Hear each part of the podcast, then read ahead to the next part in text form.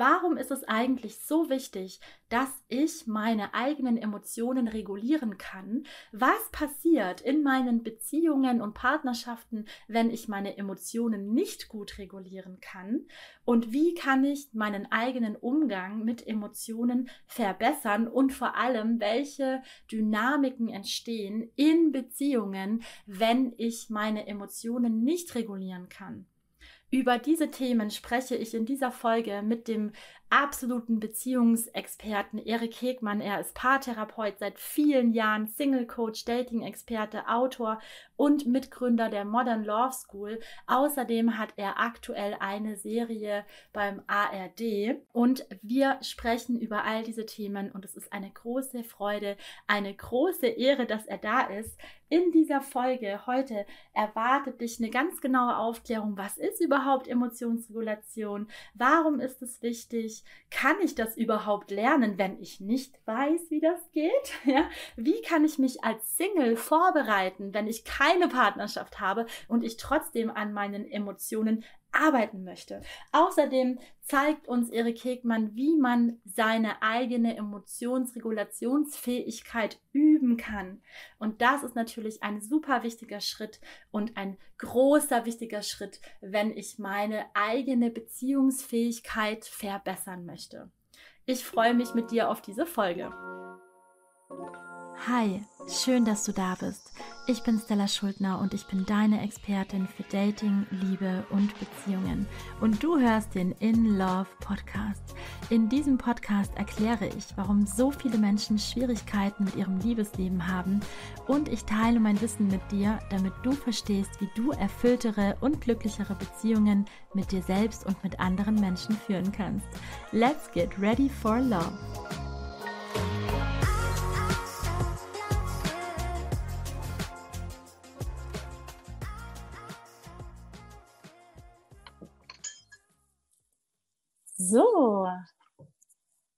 Hallo, hallo und herzlich willkommen zu einer neuen Folge von Stella Schuldner in Love, dein Podcast für Dating, Liebe und Beziehungen. Und ich habe einen wunder, wundervollen Ehrengast heute. Ich bin so stolz und so glücklich, dass der liebe Erik Hegmann heute bei mir im Podcast ist. Hallo, lieber Erik. oh, Stella, das ist schon, das ist schon so eine Begrüßung. Da werde ich ein bisschen rot. Ähm, ganz, ganz lieben Dank. Ähm, du weißt, für dich lasse ich stehen und liegen und versuche es möglich zu machen. Und ich danke dir ganz herzlich für die Einladung. Und ich wünsche dir mit diesem Podcast-Projekt alles, alles Gute und ganz viel Erfolg. Lieber Erik, es ist eine totale Ehre, weil ich weiß, du hast unfassbar viel zu tun.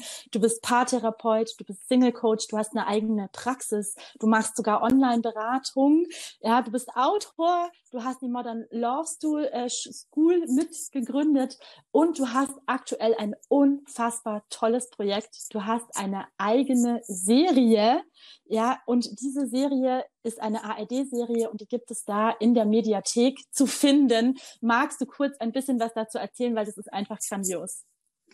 Ähm, ja, natürlich, sehr gerne. Also ähm, wir haben wir haben vier Paare eingeladen, mit mir eine echte Paartherapie zu machen. Das waren Intensivsitzungen, die dauerten sozusagen den halben Tag. Ähm, ja, ich habe mich nur mit diesem Paar beschäftigt und ja, dabei wurden wir gefilmt. Das heißt, mhm. das ist ein echtes Paar, das ist eine echte Therapiesitzung und es ist ähm, ein echter Therapeut.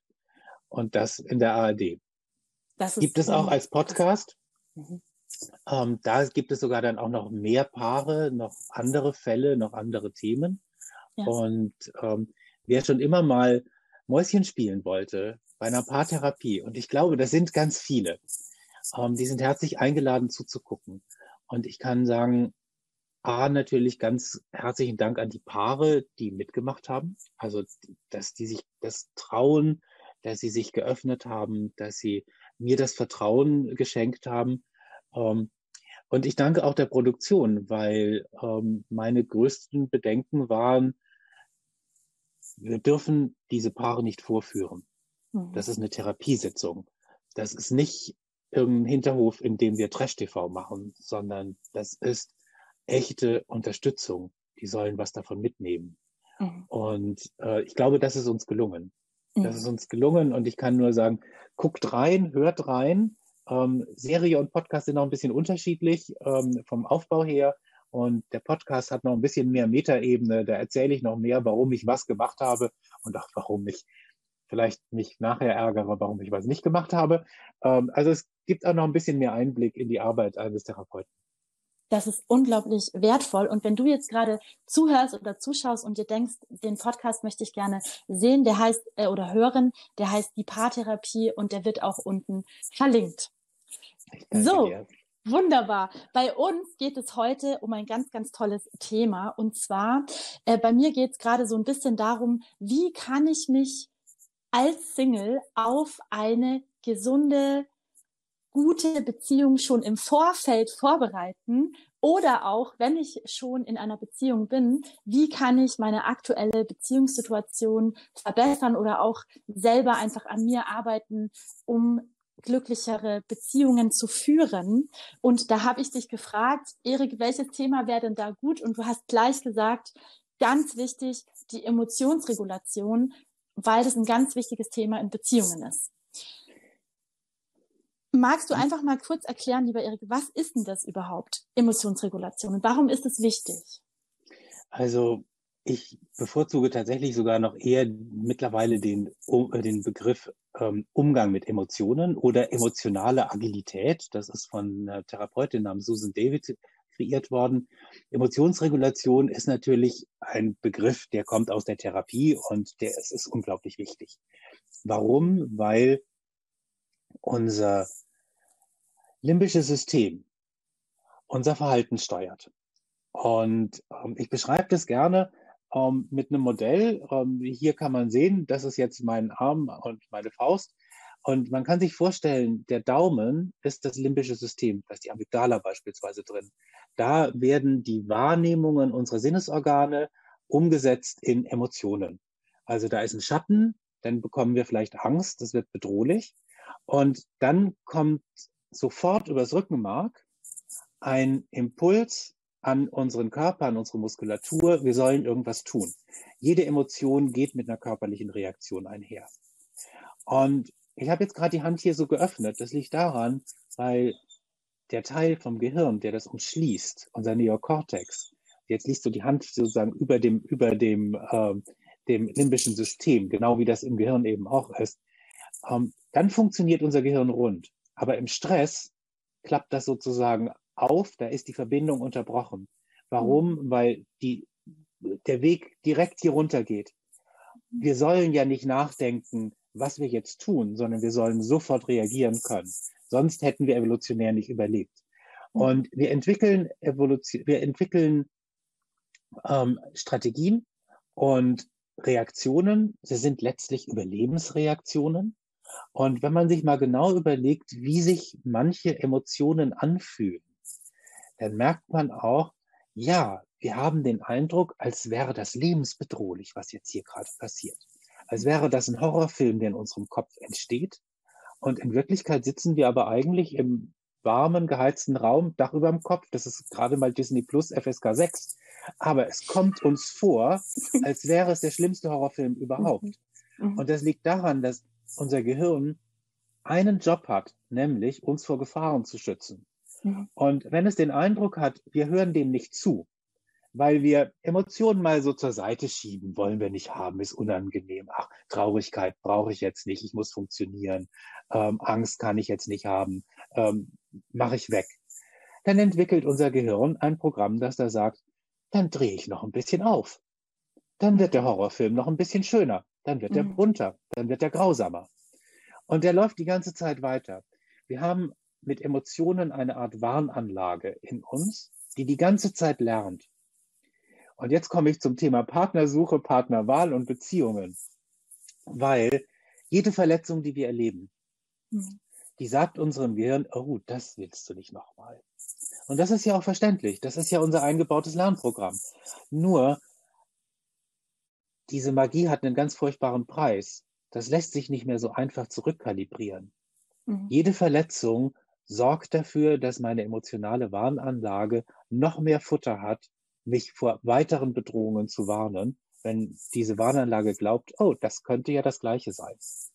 Und unser Gehirn lügt uns da an. Es kann nicht in die Zukunft sehen, aber es tut so, als könnte es. Mhm. Und so sehen wir, stehen wir da und haben das Gefühl, oh, ich gehe jetzt in dieses Date. Hm, ah, bin ich mir sicher, kann, wird das gut? Oder muss ich nicht aufpassen, dass ich nicht wie beim letzten Mal wieder womöglich geghostet werde? Ähm, das heißt, ich gehe schon mit Angst und Misstrauen rein. Und in Beziehungen ist es so, jeder Streit sorgt dafür, dass ich mir denke, oh Gott, wenn das schon wieder so wird, passen wir überhaupt zusammen? Und mm. deswegen ist dieser Umgang mit Emotionen unglaublich wichtig, weil die alle meine Verhaltensweisen letztlich mitsteuern und meine Entscheidungen ein Stück weit sogar vorgeben, weil ich im Stress nicht die Möglichkeit habe nachzudenken, weil das Gehirn dann nicht rund läuft, sondern getrennt ist und ich gar nicht darauf zugreifen kann, auf das, was ich weiß. Mhm. Wow. Ich habe gerade überlegt, zur Veranschaulichung wäre es vielleicht total gut, so ein klassisches Beispiel zu nehmen. Und ich dachte gerade an Eifersucht. Also zum Beispiel, wenn ich ein Thema habe mit Eifersucht und mein Partner sagt mir jetzt, er möchte für ein Wochenende mit seinen Freunden irgendwo hinfahren. Und ich habe ein Thema, dann kann es ja sein, dass dann dieses, was du gerade genommen hast, dieses Beispiel, ne, dass das Ding aufgeht und ich habe nur noch Panik und sehe, oh Gott, was passiert da? Ich bin nicht dabei, ich werde betrogen. Ne? Das ist so, wäre so ein mhm. typisches Beispiel, oder? Genau, genau. Mhm. Und jetzt kommt es ein bisschen drauf an, wie so deine Stressreaktionen sind. Also es kann sein, dass du jetzt dann sofort bei dem Vorschlag schon hochgehst, vielleicht mit irgendwas wirfst und aus dem mhm. Zimmer rennst mhm. und ähm, vielleicht irgendwie auch noch drohst, ähm, wenn du zurückkommst, bin ich weg und habe die Koffer gepackt. Mhm. Und das ist eine totale Stressreaktion, die du zeigst, weil deine emotionale Warnanlage gesagt hat, du bist nicht wertvoll, du wirst nicht beachtet, du wirst nicht respektiert, du, du wirst ausgetauscht, du bist ersetzbar, du bist lästig. Was immer an Glaubenssätzen sich mhm. bei dir irgendwann mal manifestiert haben. Und das limbische System, das sorgt ja für eine irrwitzige Anspannung im Körper. Und aus dem Grund muss die auch sofort raus. Und das passiert über Stressreaktionen. Und das kann sein, die Tür knallt oder ich brülle oder was auch immer ich glaube, was mir gut tut und was ich irgendwann mal als sinnvolle Strategie manifestiert hat. Mhm. Was passiert? Dein Partner wird auf diese Reaktion nicht das Gefühl haben, oh, die nehme ich jetzt in den Arm, das ist die liebenswürdigste Person überhaupt, sondern wird sich denken, entschuldige mal, hm. wie kommst du auf die Idee, dass ich dich betrügen würde? Das heißt, wird sich ungerecht behandelt fühlen, wird möglicherweise die Beziehung in Frage stellen, wird die Verbindung in Frage stellen und bekommt Stress und ja. zeigt eine Stressreaktion. Und jetzt ist natürlich diese Stressreaktion irgendwas, worauf du höchstwahrscheinlich wieder mit Stress reagierst. Und so schaukelt ihr euch gegenseitig hoch. Und das alles nur, weil eure Alarmsysteme auf Autopilot geschaltet sind. Mhm. Und nach einer halben Stunde, wenn ihr irgendwann mal zu erschöpft seid mhm. und ihr einfach runterfahrt, weil ihr nicht mehr anders könnt, mhm. dann guckt ihr euch wahrscheinlich an und sagt, können wir da noch mal drüber reden? Entschuldigung, weißt du, ich wurde mal betrogen, seitdem bin ich da so ein bisschen vorsichtig und ähm, das hat gar nichts mit dir zu tun. Ich vertraue dir. Ähm, das war im Affekt. Mhm. Und all diese Gedanken und plötzlich kann man wieder zusammenkommen. Und aus dem Grund ist Emotionsregulation schon eine sinnvolle Geschichte, weil dann kann ich mal üben, ob es in solchen Stresssituationen wirklich zu diesen Reaktionen kommen muss oder ob ich nicht auch andere Optionen habe, ob ich ja. nicht noch andere Möglichkeiten habe, mit sowas umzugehen. Es geht ja darum, die Spannung abzubauen. Und ganz ehrlich, es gibt so viele Möglichkeiten, Spannung abzubauen. Mhm. Ähm, brüllen, toben, mhm ist eine davon, aber es gibt echt noch andere Optionen, die für eine ja. Beziehung, für eine Verbindung sicherlich auch hilfreicher sind. Ja, total. Und was natürlich auch vielleicht wichtig ist zu erwähnen, ist ja, dass wir ja auch die Emotionsregulation schon ganz früh lernen, eigentlich, wenn wir klein sind, ne? Und wir ja im Idealfall schon als Kinder bei unseren Emotionen begleitet werden. Und je nachdem, wie gut ich das zu Hause gelernt habe, desto besser kann ich das auch später. Ne? Würdest du das äh, ähm, auch bejahen? Unbedingt. Also wie wir erleben, gerade hier das Thema Bindung beispielsweise, Verlust- mhm. und Trennungserfahrungen in mhm. der Kindheit, das prägt unser Selbstwertgefühl, das trägt, bringt, prägt unser Bindungsverhalten. Das, unsere Biografie ist natürlich ganz, ganz wichtig dafür. Ein Kind, das lernt, aus so einer Situation beispielsweise eher die Emotionen zu internalisieren und sich zurückzuziehen, wird jemand sein, der eher in der Konfliktsituation sagt, du, ich brauche mal einen Moment. Mhm. Jemand, mhm. der aber gelernt hat, dass Emotionen koreguliert am besten funktionieren, mhm. der wird sagen, hurra, ein Konflikt, lass uns den sofort klären, mhm. weil die Spannung erst abgebaut wird, wenn der Konflikt geklärt ist. Und wer prallt normalerweise aufeinander? Logisch. Diese beiden, diese beiden unterschiedlichen Stressreaktionen. Ja. Und es ist so hilfreich zu erkennen, was sind meine Stressreaktionen in einer Situation, in der ich emotional aufgewühlt bin. Mhm. Und dazu gehört vor allem auch dieses Verständnis, glaube ich, Emotionen sind nicht schlecht. Mhm. Nicht wegdrücken. Emotionen sind Daten. Daten, die mir sagen wollen, hier passiert etwas, darauf solltest du schauen. Mhm. Emotionen sagen mir nicht, was ich tun soll. Mhm. Aber sie sagen mir, da ist etwas und das könnte wichtig sein. Mhm. Die Einordnung, die wird mir dann überlassen. Dazu ja. kann ich dann wieder den Verstand einschalten. Aber um den einschalten zu können, muss ich halt wieder erst runterfahren. Aus mhm. dem Grund sind diese Übungen schon sehr, sehr wichtig für dich. Das ist so toll. Was mache ich denn jetzt, wenn ich merke, ähm, in bestimmten Situationen gehe ich entweder komplett an die Decke und kann mich überhaupt nicht beherrschen. Das kommt quasi einfach aus mir raus. Oder ich mache die komplette Mauer und ziehe mich zum Beispiel zurück. Also wenn ich einfach merke, ich habe eine, eine Antwort auf die Emotionen, die vielleicht für die Beziehung eher schädigend ist, kann ich Alternativen lernen und wie? Das ist natürlich die große Frage. Also ähm, ich sag mal, lernen kann man sie. Mhm. Ähm, aber das ist kein Bällebad, da wird man nass bei. Also mhm. das ist schon etwas, das ist anstrengend, weil mhm. diese Strategie, die man da gelernt hat, die hat sich ja als sinnvoll erwiesen. Das ist ja. eine sinnvolle Schutzstrategie. Die ist ja eine Überlebensstrategie. Nur bin ich halt mit meiner Partnerin, mit meinem Partner nicht im Krieg. Mhm. Es fühlt sich aber ja interessanterweise so an. Also wenn wir uns mal selber beobachten, was passiert, wenn ich wirklich emotional aufgewühlt bin? Ich mhm. habe eine Körperspannung, ich spüre das irgendwo, mein Blick wird fokussiert, ich achte da drauf. Es ist ein bisschen wie, als würde ich, würde ich in den Krieg ziehen. Ja. Und das ist das, das ist auch die Emotion. Wut und Ärger sind die Emotion, um zu kämpfen. Ja. Und wenn ich die erlebe in, mit der Person, mit der ich eigentlich den Rest meines Lebens verbringen möchte, dann und feststelle, ich komme da gar nicht so einfach raus, obwohl das ja was ganz anderes ist. Ähm, ich kann nur empfehlen, sich dabei erstmal im ersten Schritt zu beobachten, was passiert da überhaupt? Mhm.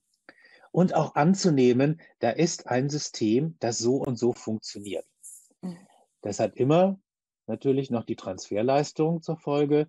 Das funktioniert bei meinem Partner, bei meiner Partnerin genauso. Mhm all diese Emotionen, die ich da spüre, ähm, die hat die andere Person auch. Mhm. Ich finde das ganz, ganz wichtig, auch zum Beispiel beim Thema äh, Dating-Partnersuche. Ähm, wenn ich zu spät komme, mhm. dann habe ich eine gute Begründung dafür, nämlich ich musste noch einen Telefonanruf machen, da kam diese blöde Mail, der Bus ist nicht gekommen, ich mhm. habe jemandem geholfen, was auch immer.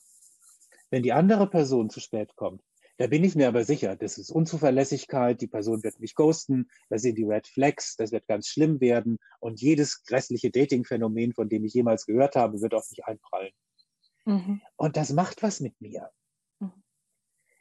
Diese, tatsächlich sich zu überlegen, ja, diese, dieser Blumenstrauß an Emotionen, an körperlichen Reaktionen passiert bei der anderen Person genauso. Ja. Die hatte nur andere Erfahrungen gemacht und möglicherweise deswegen andere Strategien gelernt. Mhm. Und mit denen müssen wir uns auseinandersetzen. Mhm. Der Anlass des Streits, um den geht es doch fast nie. Es geht doch eher mhm. darum, was macht es mit mir? Was für mhm. Emotionen löst es aus? Und dann eben auch, wie gehe ich damit um? Mhm. Also das hört sich so ein bisschen so an, als wäre Empathie eine wichtige Grundvoraussetzung für Emotionsregulation, weil sonst kann ich ja auch nicht Ne, ist ein, es ist ein guter Weg, ja. Ich mhm. finde Empathie einen schönen Weg, sich reinzuversetzen und sich zu denken, okay, der anderen Person geht es wahrscheinlich auch ja nicht anders. Und das macht auch schon so ein Date, so ein, so ein, so ein Vorstellungsgespräch. Mhm. Vielleicht auch anders, wenn ich mir überlege und bewusst mache, ja, die ganzen Texte über Ghosting und Benchmarking und wie das Zeug alles heißt, mhm. ähm, hat die Person auch gelesen. Das heißt, die geht genauso mit der Checkliste in dieses Treffen und sagt, okay, Ghosting, Fragezeichen. Zuverlässigkeit, Fragezeichen. Mhm. Freundlichkeit, mhm. Haken. Und ganz ehrlich, wie soll da der Funke überspringen? Mhm. Das ist ein Bewerbungsgespräch. Das ist ein Bewerbungsgespräch Krisenmanagement. Ähm, ich gehe eine Liste durch, was tut mir diese Person möglichst nicht an. Mhm. Das ist wieder die Angst, hat, ne? Die genau, Angst das ist die Angst. ja. Und die ist absolut natürlich, weil mhm. unser Gehirn bekommt hier eine unbekannte Situation. Mhm. Und unbekannte Situationen bedeuten für uns, okay, es könnte gefährlich werden. Also mhm. achten wir automatisch auf alles, was bedrohlich sein könnte.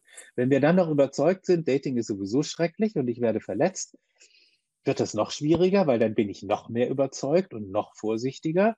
Und wenn ich dann auch noch zusätzlich ein paar Erfahrungen gemacht habe, die eben auch noch diesen Aussagen entsprechen. Also ich habe Zurückweisungen erlebt, ich habe Verletzungen erlebt. Mhm. Was soll ich denn anders tun, größtmöglicher Vorsicht in dieses Treffen zu gehen? Mhm. Das ist nur logisch. Aber da wird keine Sympathie rüberkommen. Da wird mhm. sich verliebt sein nicht einstellen können. Mhm. Mhm. Und bei das muss einem klar sein. Meinst du bei mir oder bei der anderen Person? Wenn ich Sowohl so... als auch. Mhm. Sowohl als auch die andere Person, der geht es ja genauso. Mhm. Wir würden ja nicht da sitzen, wären wir in der glücklichen Beziehung. Das heißt, wir sitzen da, weil wir eine Trennungserfahrung, eine Verlusterfahrung gemacht haben. Und die hat was mit uns gemacht. Und möglicherweise hatten wir vorher auch schon ein paar Kennenlernphasen, die nicht gut endeten. Mhm. Höchstwahrscheinlich. Mhm. Und dann sitzen wir da mit unseren Wunden, unseren Verletzungen und unseren Paketen. Mhm. Das heißt, in, wenn wir jetzt wieder auf die Emotionsregulation zurückkommen, geht es eigentlich darum, dass ich schaffe, diese Emotionen aus diesen Erfahrungen und Verletzungen nicht in jedes Date wieder mitzunehmen, oder? Genau. Mhm. Und je weniger Stress ich habe, umso leichter gelingt es mir. Mhm. Weil je höher der Stress ist, umso weniger kann ich auf meinen Verstand zugreifen und dann reagiere ich eben nur mit Stressreaktionen. Ja. ja, ja. Und ein, der erste Schritt, glaube ich, ist wirklich, sich selber mal zu beobachten, wie ist das? Wann reagiere ich mit welchen Emotionen? Mhm. Mhm. Und das ist total spannend. Mhm. Ähm, in der Therapie ist das ja so ein Klassiker. Wo fühlen Sie Ihre Emotionen? Mhm. Die meisten gucken mich dann einmal an und sagen, wie, wo fühle ich die Emotion? Äh, ja, sie haben die jetzt erstmal im Kopf kognitiv erfasst, aber die kommt ja mit einem Handlungsimpuls, mit einer Aufforderung. Sie haben irgendwo eine Spannung in ihrem Körper. Mhm. Lassen Sie uns doch mal reinhorchen, wo. Das ist deswegen so wichtig, weil ohne Körperarbeit funktioniert Emotionsregulation nicht. Mhm. Weil der Körper arbeitet mit. Mhm. Und gegen den Körper arbeiten ist niemals eine gute Idee und nicht, nicht zielführend. Das heißt, beobachten, was passiert bei mir eigentlich, wenn ich Ekel verspüre. Mhm. Wo merke ich das? Und sich ein bisschen bewusst machen, was mein Körper da eigentlich alles tut. Mhm. Und dadurch auch die Scheu verlieren ähm, vor diesen vermeintlich unangenehmen Situationen. Die wollen mich nur vor was warnen. Also es ist ja gut, dass, wenn was verdorben riecht, ich das dann nicht esse oder trinke. Mhm. Also ist ja sinnvoll. Also warum es wegschieben? Nein, mhm. es ist gut, dass das passiert. Mhm. Und auch wenn ich gewarnt werde vor etwas in einer Begegnung, ist erstmal sinnvoll, weil ja, ich wurde womöglich verletzt und das soll ja nicht nochmal passieren. Das ist so wichtig, ne? Weil wenn ich jetzt zum Beispiel, ich habe gerade überlegt, ne, also bei vielen ist es ja zum Beispiel eine Enge in der Brust oder im Hals und Zuschnüren oder auch im Bauch. Ähm, das kann natürlich überall sein, aber das ist bei vielen sind es diese Stellen zum Beispiel. Und wenn ich jetzt zum Beispiel diese Eifersucht spüre und mein Körper reagiert, dann kann es ja sein, dass ich im ersten Mal das Gefühl habe, es ist richtig, weil ja mein Körper reagiert. Also muss da ja was sein. Und wie kriege ich diesen Switch dann hin? Also sicherlich das Verständnis, unser Gehirn lügt. Unser Gehirn lügt uns die mhm. ganze Zeit an, weil das macht einen Job und das heißt Gefahren erkennen und davor warnen. Und ähm, alles andere ist Bonus. Aber das ist die Hauptaufgabe, die dieses Ding hat, dieses Organ. Ähm, so, und sich auf den Bonus zu fokussieren und zu sagen, oh, das sind noch ganz andere schöne Dinge, die, die, die ich erleben, die ich spüren kann, ist schon mal, ist mit Sicherheit hilfreich. Ähm, der erste Schritt bei sowas wäre für mich, in Kontakt treten mit der Emotion. Das heißt, hinterfragen, okay, was genau willst du mir sagen? Und wenn ich das mache, dann gehe ich manchmal tatsächlich in Selbstgespräch und sage so, okay, hallo, liebe Eifersucht, da bist du wieder. Ähm, herzlich willkommen. Was ist denn heute? Was ist denn heute das Thema? Bleiben wir bei dem Beispiel. Ja, er will wegfahren. Okay, er will wegfahren. Mhm. Ja, und das löst bei dir jetzt was aus? Oh, ich wäre gern dabei. Ich wäre gern gefragt worden. Ich bin mir nicht sicher, ob er da jemanden findet, den er noch besser findet. Ähm, all diese Fragen, die dann kommen. Mhm. Und die gehe ich mal im Kopf durch und überlege mir, was ist das eigentlich für eine Geschichte, die hinter dieser Frage steht? Mhm. Ist das eigentlich meine Geschichte? Woher habe ich die gehört? Aus welcher Erfahrung heraus glaube ich diese Geschichte? Ähm, ich weiß doch eigentlich, diese Person liebt mich. Das habe ich heute Morgen erst gemerkt, mhm. als wir zusammen Spaziergang gemacht haben, als wir aufgestanden sind.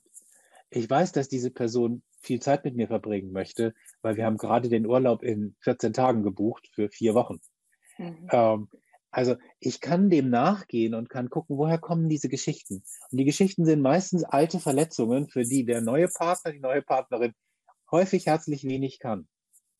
Und manchmal sind es auch Dinge, die wir einfach von Freunden, von Freundinnen mitbekommen, von anderen Beziehungsdramen oder auch von Fernsehserien. Mhm. Dem nachzugehen, woher kommt das eigentlich, ist sozusagen ein wichtiger Schritt dabei. Und dann auch zu gucken, wo spüre ich das im Körper? Mhm. Und während ich dem nachgehe und meine Emotionen benenne, werde ich merken, wie die Spannung in meinem Körper bereits nachlässt. Mhm. Das geht ganz automatisch. Mhm. Wenn ich jetzt noch versuche, tiefer zu gehen und herauszufinden, Emotionen kommen auf mehreren Ebenen, dann traue ich mich vielleicht sogar mal runterzugehen, was ist denn da noch drunter? Denn sowas wie Ärger, Eifersucht, ich werde nicht gesehen, wie kann er das tun? Darunter steckt fast immer eine Angst. Mhm. Die Angst davor, diese wunderbare Beziehung zu verlieren. Ja. Die Angst davor, verlassen zu werden. Die da Angst davor, Verlust zu erfahren. Mhm.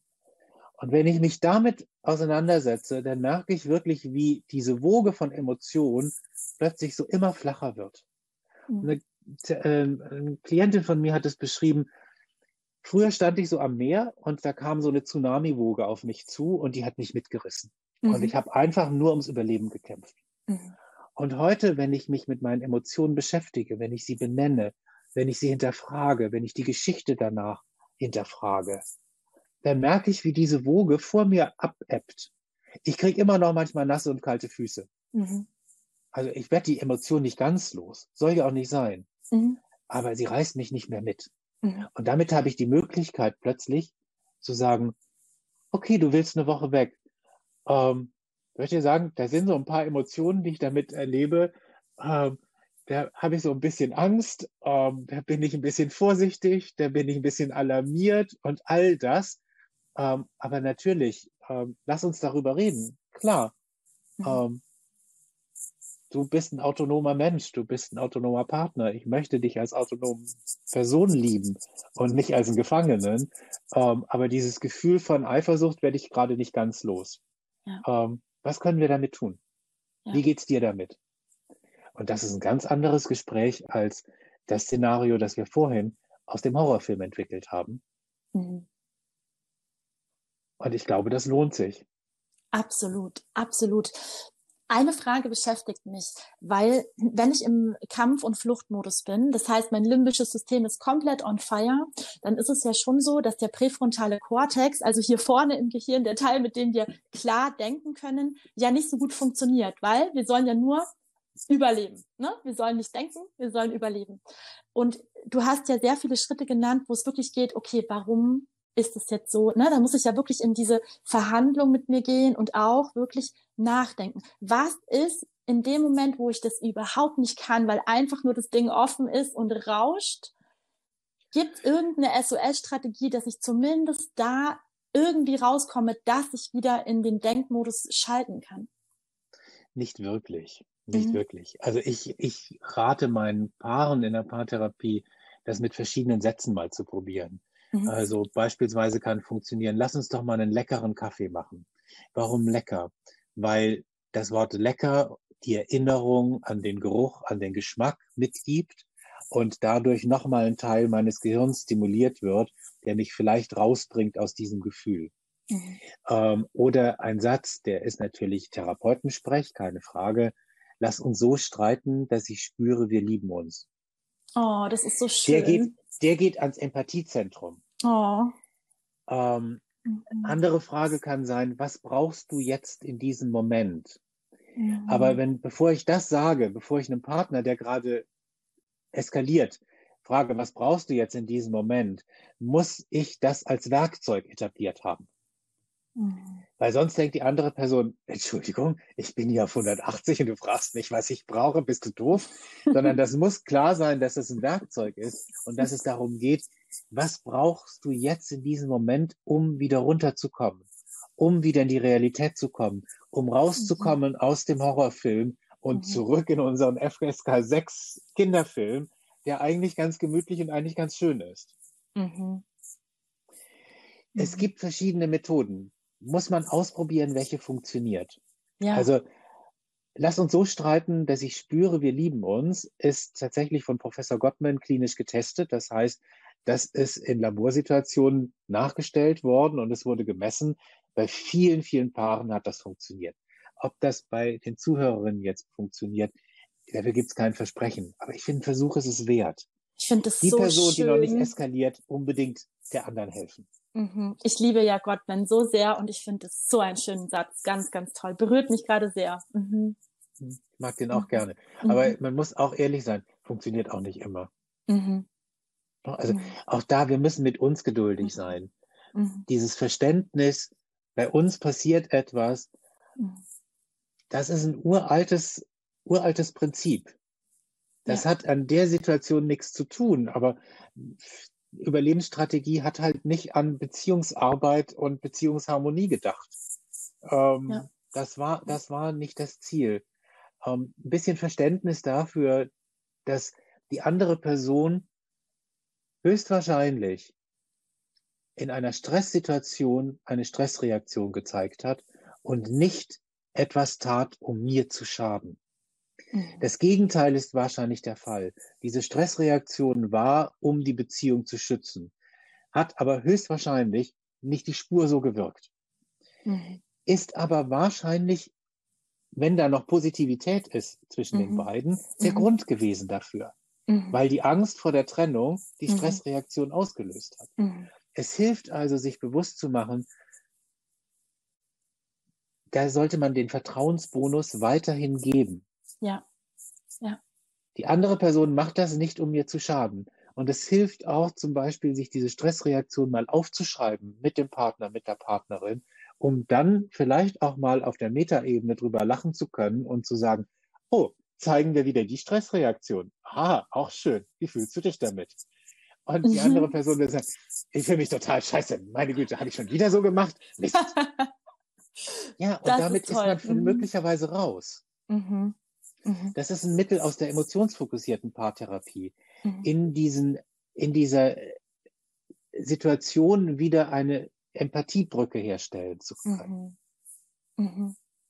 Und ich finde das, finde das sehr wichtig, ähm, weil das auch bei der Partnersuche und bei der Partnerwahl natürlich wichtig ist.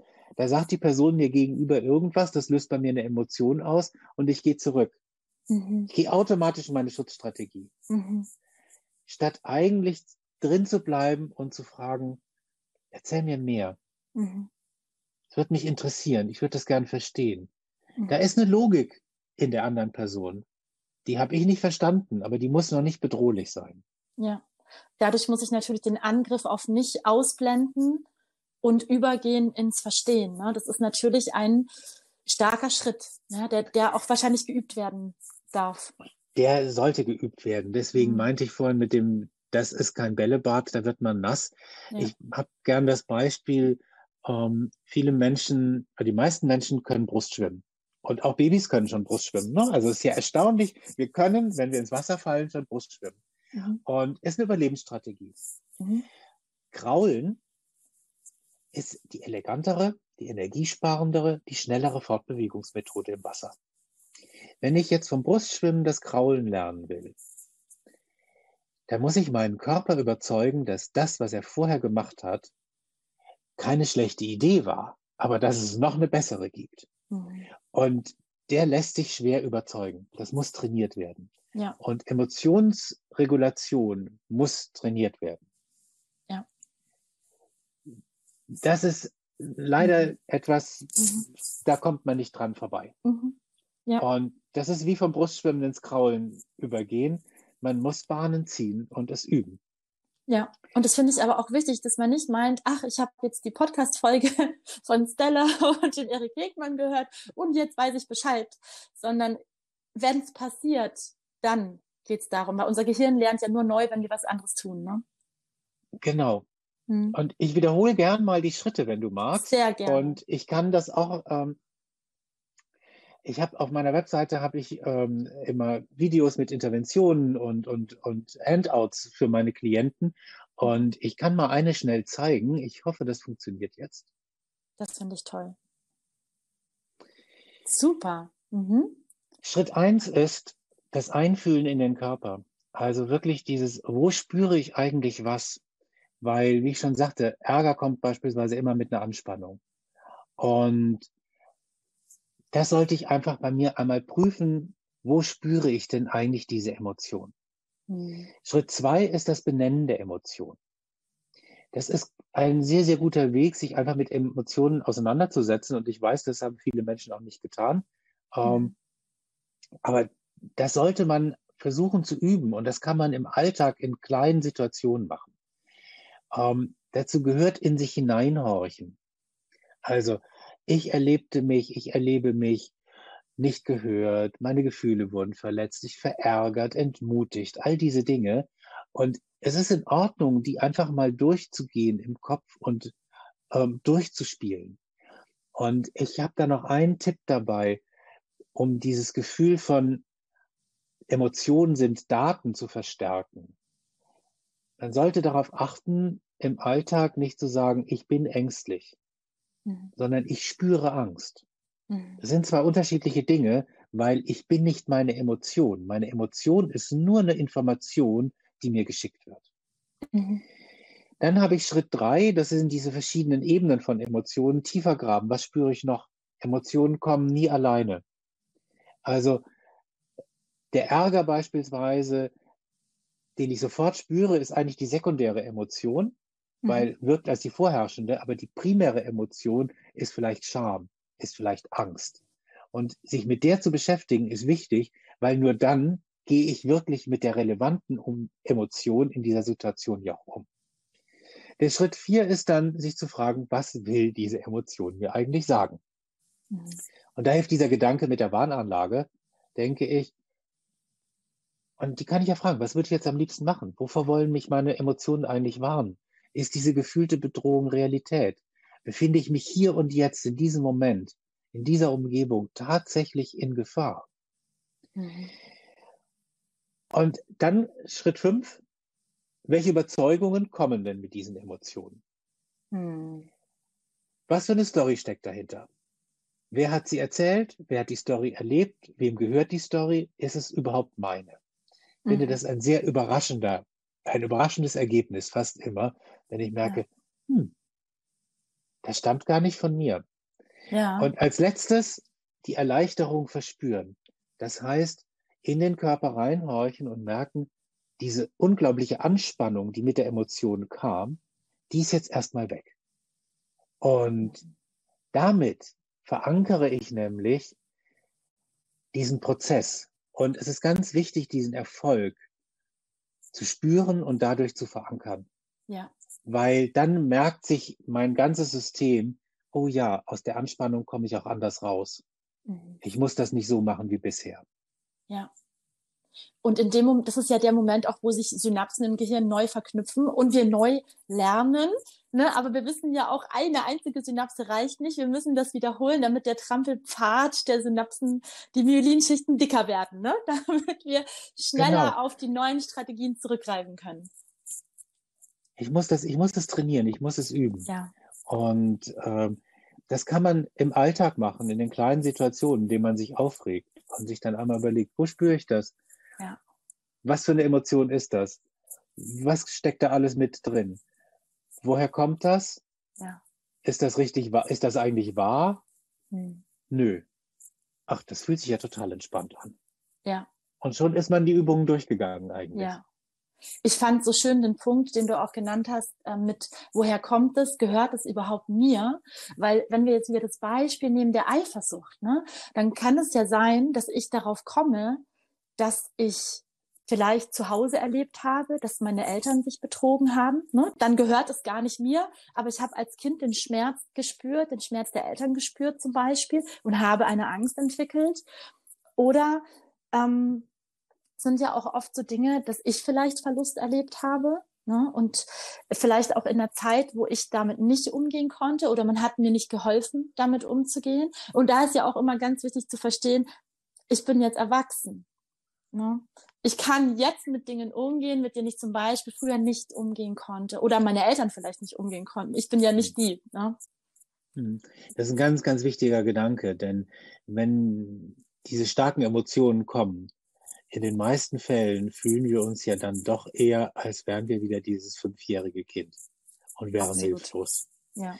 Und da darf man gerne auch nachbohren und mal gucken, was war denn die erste Erfahrung, die diese Emotion eigentlich so stark gemacht hat? Ähm, wer war das? Mit wem war das? Und ja, das ist keine Schuldzuweisung. Aber natürlich haben wir viele Dinge zuerst mit unseren Eltern erlebt. Und wenn die Partnerin plötzlich irgendwie was sagt und wir das Gefühl haben, das ist so, als würde uns Muttern damals sagen, wir sollen gefälligst das Zimmer aufräumen, weil wir sonst nämlich Hausarrest bekommen, dann ist diese Wut, die wir damals der Mutter gegenüber hatten, leider gerade etwas, was unsere Partnerin abbekommt. Und die hm. hat damit überhaupt nichts zu tun, die kann nichts dafür. Und gerade weil wir das Thema Eifersucht hatten, es ist ja auch so, je mehr ich mich damit beschäftige, je mehr ich meine Gedanken trainiere, je mehr ich mir auch anhöre von Freunden, von Freundinnen vielleicht, die betrogen wurden, mhm. wie furchtbar das war, umso mehr präge ich auch meine eigene Alarmanlage mit. Klar. Mhm. Das darf man nicht vergessen. Also ähm, da kann auch im Prinzip die Untreue von jemandem, von einem anderen Paar plötzlich etwas sein, was dann mein Partner, meine Partnerin abbekommt, mhm. die sowas vielleicht nie tun würde. Ja. Ja. Ja. Total verständlich. Mhm. Und es ist echt toll, dass wir darüber sprechen, dass man das auch bewusst mitnimmt, dass wir natürlich auch von der Umwelt beeinflusst werden bei solchen Themen. Ne? Sehr stark sogar, viel mhm. mehr, als wir uns das vielleicht wünschen und mhm. ähm, vielleicht auch eingestehen wollen. Mhm. Und wenn wir ganz ehrlich sind, wenn wir einen stressigen Tag haben, in dem 20 E-Mails in kurzer Folge auf uns eingeprasselt sind und danach in der Beziehung jemand sagt, kannst du bitte mir helfen, den Kühlschrank zu putzen? Mhm ist unsere Reaktion höchstwahrscheinlich eine andere, mhm. als wenn wir total gelöst sind. Und da haben wir nicht dieses Gefühl, wieso ich schon? Ich habe doch schon den Rasen gemäht, ich habe das gemacht, ich habe das gemacht. Und jetzt willst du, dass ich dir dabei helfe, kannst du echt alleine machen. Mhm. Nee, wenn ich nicht gestresst bin, denke ich mir, yo, stimmt. Oh, da lebt auch schon wieder was drin, das muss echt raus. Lass uns das mal gemeinsam entsorgen. Und das ja. darf man sich bewusst machen. Und man darf sich auch bewusst machen, dass es der anderen Person genauso geht. Mhm. Wir glauben immer, wir wüssten, was in der anderen Person vorgeht. Aber am Ende ist es schon so, wir erleben uns als total vielschichtig und facettenreich und so viele Anteile. Mhm. Aber die andere Person wird eigentlich fokussiert auf genau das eine, was sie jetzt da tut und was wir glauben, warum sie das tut. Und mhm. das ist ungerecht. Mhm. Ja, jetzt haben wir ja den Punkt, also viele, die zuhören, die haben vielleicht gerade gar keinen Partner oder Partnerin. Ähm, und natürlich, es ist ja schon so, das ist der Vor- und der Nachteil von Partnerschaften, dass wir da natürlich stärker gespiegelt werden, mehr projizieren und auch mehr in diese Konflikte kommen. Jetzt, wenn ich natürlich zum Beispiel ein Thema mit Eifersucht habe und ich habe ja niemanden, mit dem ich da in Konflikt gerate, dann ne, geht es mir ja vielleicht auch gut. Niemand löst diesen, diesen sogenannten Trigger bei mir aus. Wie kann ich trotzdem vorbereitend an meiner Emotionsregulation in bestimmten Punkten arbeiten? Indem ich mir überlege, was sind das für Dinge, die ich in manchen Situationen eigentlich brauche, die mir gut tun. Mhm. Also bleiben wir beim Thema Eifersucht. Jemand, der eifersüchtig ist, ist eher auf der verlustängstlichen Seite verortet. Aus welchen Gründen auch immer. Durch eigene Erfahrungen, durch verletzten Selbstwert. Mhm. So, das bedeutet, bei der Partnersuche sind das Menschen, die häufig sehr schnell sehr nervös werden, wenn der andere nicht die Reaktion zeigt, die Sie jetzt bräuchten, damit Ihre Spannung abgebaut wird. Beispielsweise, ich schicke eine Textnachricht, bin eher verlustängstlich. Es erzeugt sofort eine Spannung, die bei mir aufgebaut wird. Wie lange dauert es, bis diese andere Person sich meldet?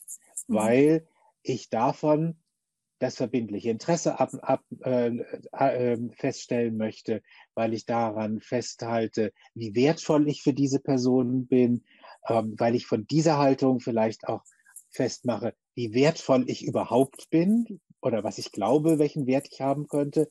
Und da hängt so viel dran. Mhm. Was tut mir in so einem Moment gut? Was kann ich für mich tun? Was kann ich machen, damit es mir gut tut, äh, damit es mir gut geht? Und da darf ich mich dran erinnern, was hat mir früher geholfen?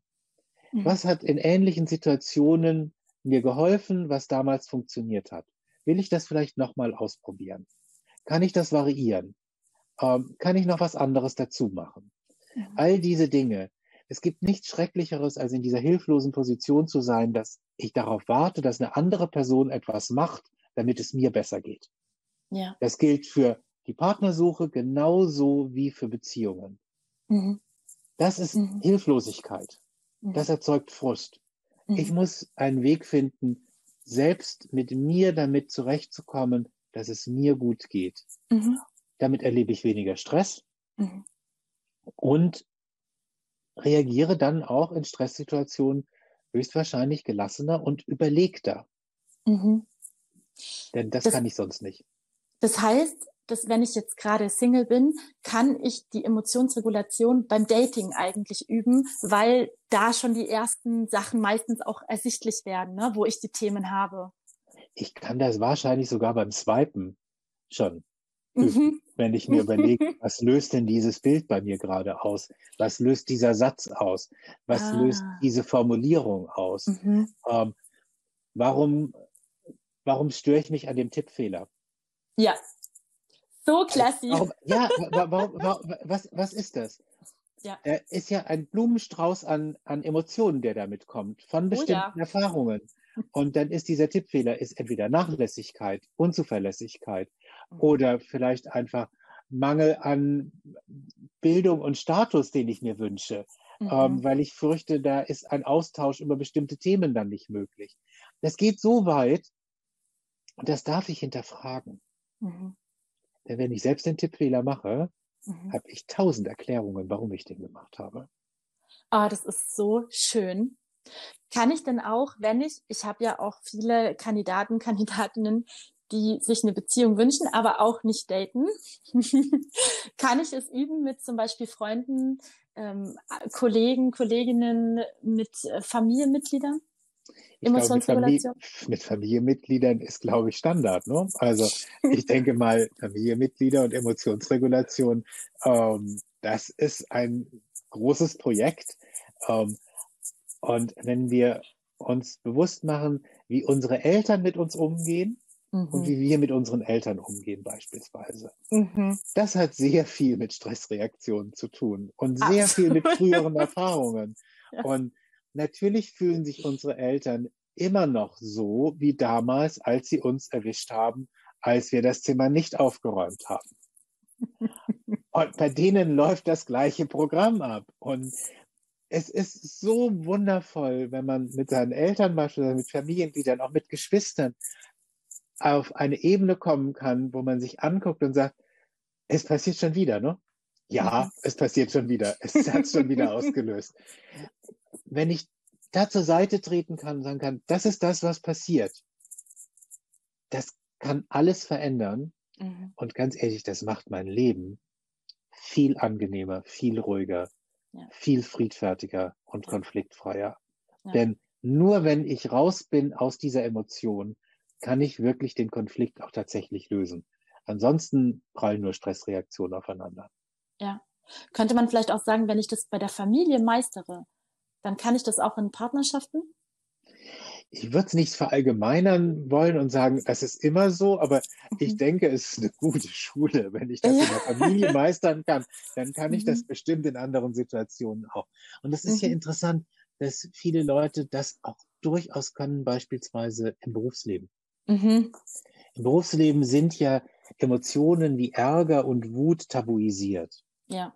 Dabei sagen die mir, ich werde ungerecht behandelt. Also ich darf da schon mal drauf hören. Ne? Also vielleicht verdiene ich wirklich zu wenig. Vielleicht muss ich wirklich wieder für drei Kollegen den Job mitmachen. Also das darf man schon hören. Nur wenn ich, da kann ich meistens runterregulieren. Da kann ich mhm. meistens internalisieren. Mhm. Und vielleicht kann ich mir überlegen, was funktioniert da. Was nicht funktioniert, ist allerdings, wenn das nur wegdrücken ist. Mhm. Also wenn ich im Job jetzt nur meine Emotionen wegdrücke, um sie dann zu Hause auszupacken und sie mhm. zu ko-regulieren mit meinem Partner, mit meiner Partnerin, dann ist das keine kluge Strategie, die weiterzuführen. Mhm. mhm. Ja, ganz wichtig, dass du das ansprichst, ne? weil das ist ja häufig so, Menschen Stress auf der Arbeit haben und dann mehr Konflikte zu Hause. Ja, weil ich reguliere, ich ko-reguliere eigentlich dann meinen Emotionshaushalt mit meinem Partner, mit meiner Partnerin. Mhm. Ähm, das kann man so machen. Das ist aber nicht hilfreich. Ja. Wow, Erik, das war so, so toll. Abschließende Frage. Wenn ich zugehört habe, was wäre das Wichtigste, was ich aus dieser Folge heute mitnehmen darf oder sollte? Emotionen sind nicht bedrohlich. Emotionen mhm. sind Daten, die mir was sagen, auf die ich hören sollte und das ist eine Einladung, mich damit auseinanderzusetzen, was da gerade passiert und was möglicherweise bedrohlich sein könnte. Und mein Gehirn lügt mich an, um mit dieser Botschaft durchzukommen und schickt mir möglicherweise einen richtigen Horrorfilm, obwohl ich eigentlich in der Kinderanimationsserie vom Sonntagvormittagprogramm sitze. Und da mhm. sollte man sich bewusst machen, bevor man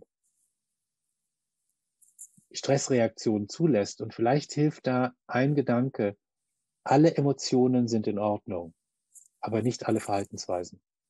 Mhm. Mhm. Wow. Wow, also das hast du so schön zusammengefasst. Ich finde es sehr, sehr hilfreich. Sehr, sehr tief und sehr, sehr hilfreich.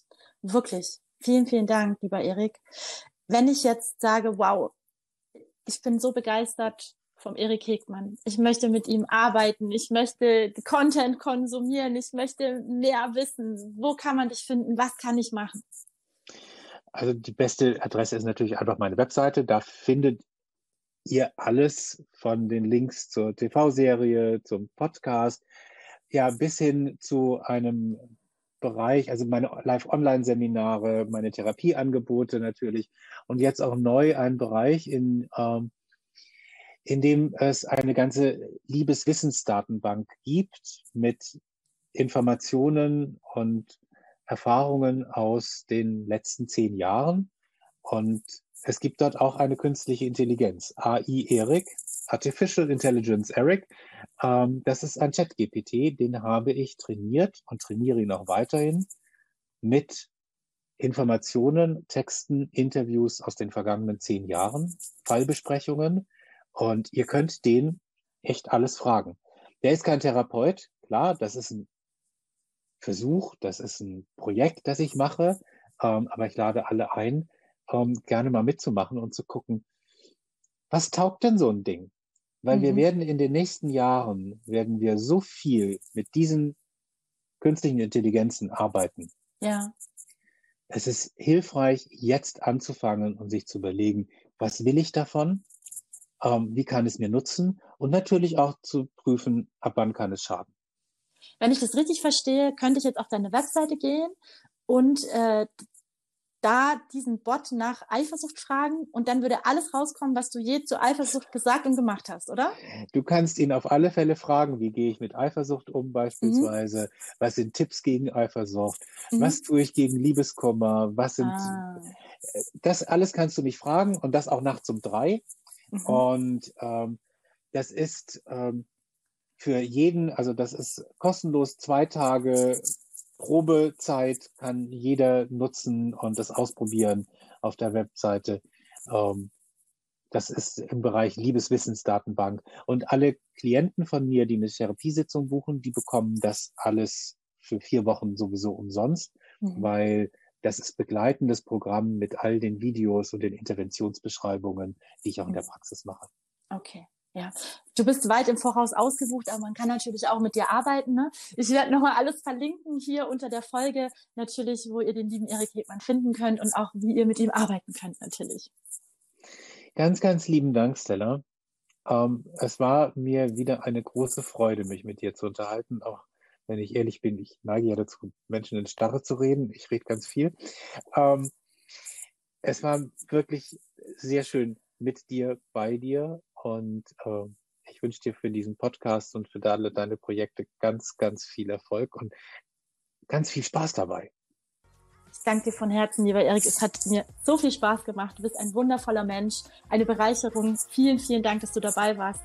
Und an alle, die Lust haben, bitte, bitte, bitte googeln, suchen. Denn Erik Hegmann ist einfach toll und hat so viel, so viel zu geben. Vielen, vielen Dank. ich danke dir. Du hast das Gefühl, du hast die Verbindung zu dir selbst verloren und möchtest mehr Verständnis, mehr Selbstliebe und eine tiefe Freundschaft zu dir selbst aufbauen, dann kann ich dir sagen, das ist so wichtig und genau die richtige Entscheidung. Ich habe eine Meditation für dich eingesprochen, die dir dabei helfen kann, genau diesen Weg zu gehen, die ersten Schritte zu einer tiefen Freundschaft und Verbundenheit mit dir selbst. Meine innere Kind-Meditation Schließe Freundschaft mit deinem inneren Kind kannst du dir für 0 Euro auf meiner Webseite runterladen. Auf meiner Seite www.stellaschuldner.com unter dem Menüpunkt für dich findest du die innere Kind-Meditation. Du kannst sie dir ganz einfach runterladen und dann die Verbindung zu dir selbst stärken.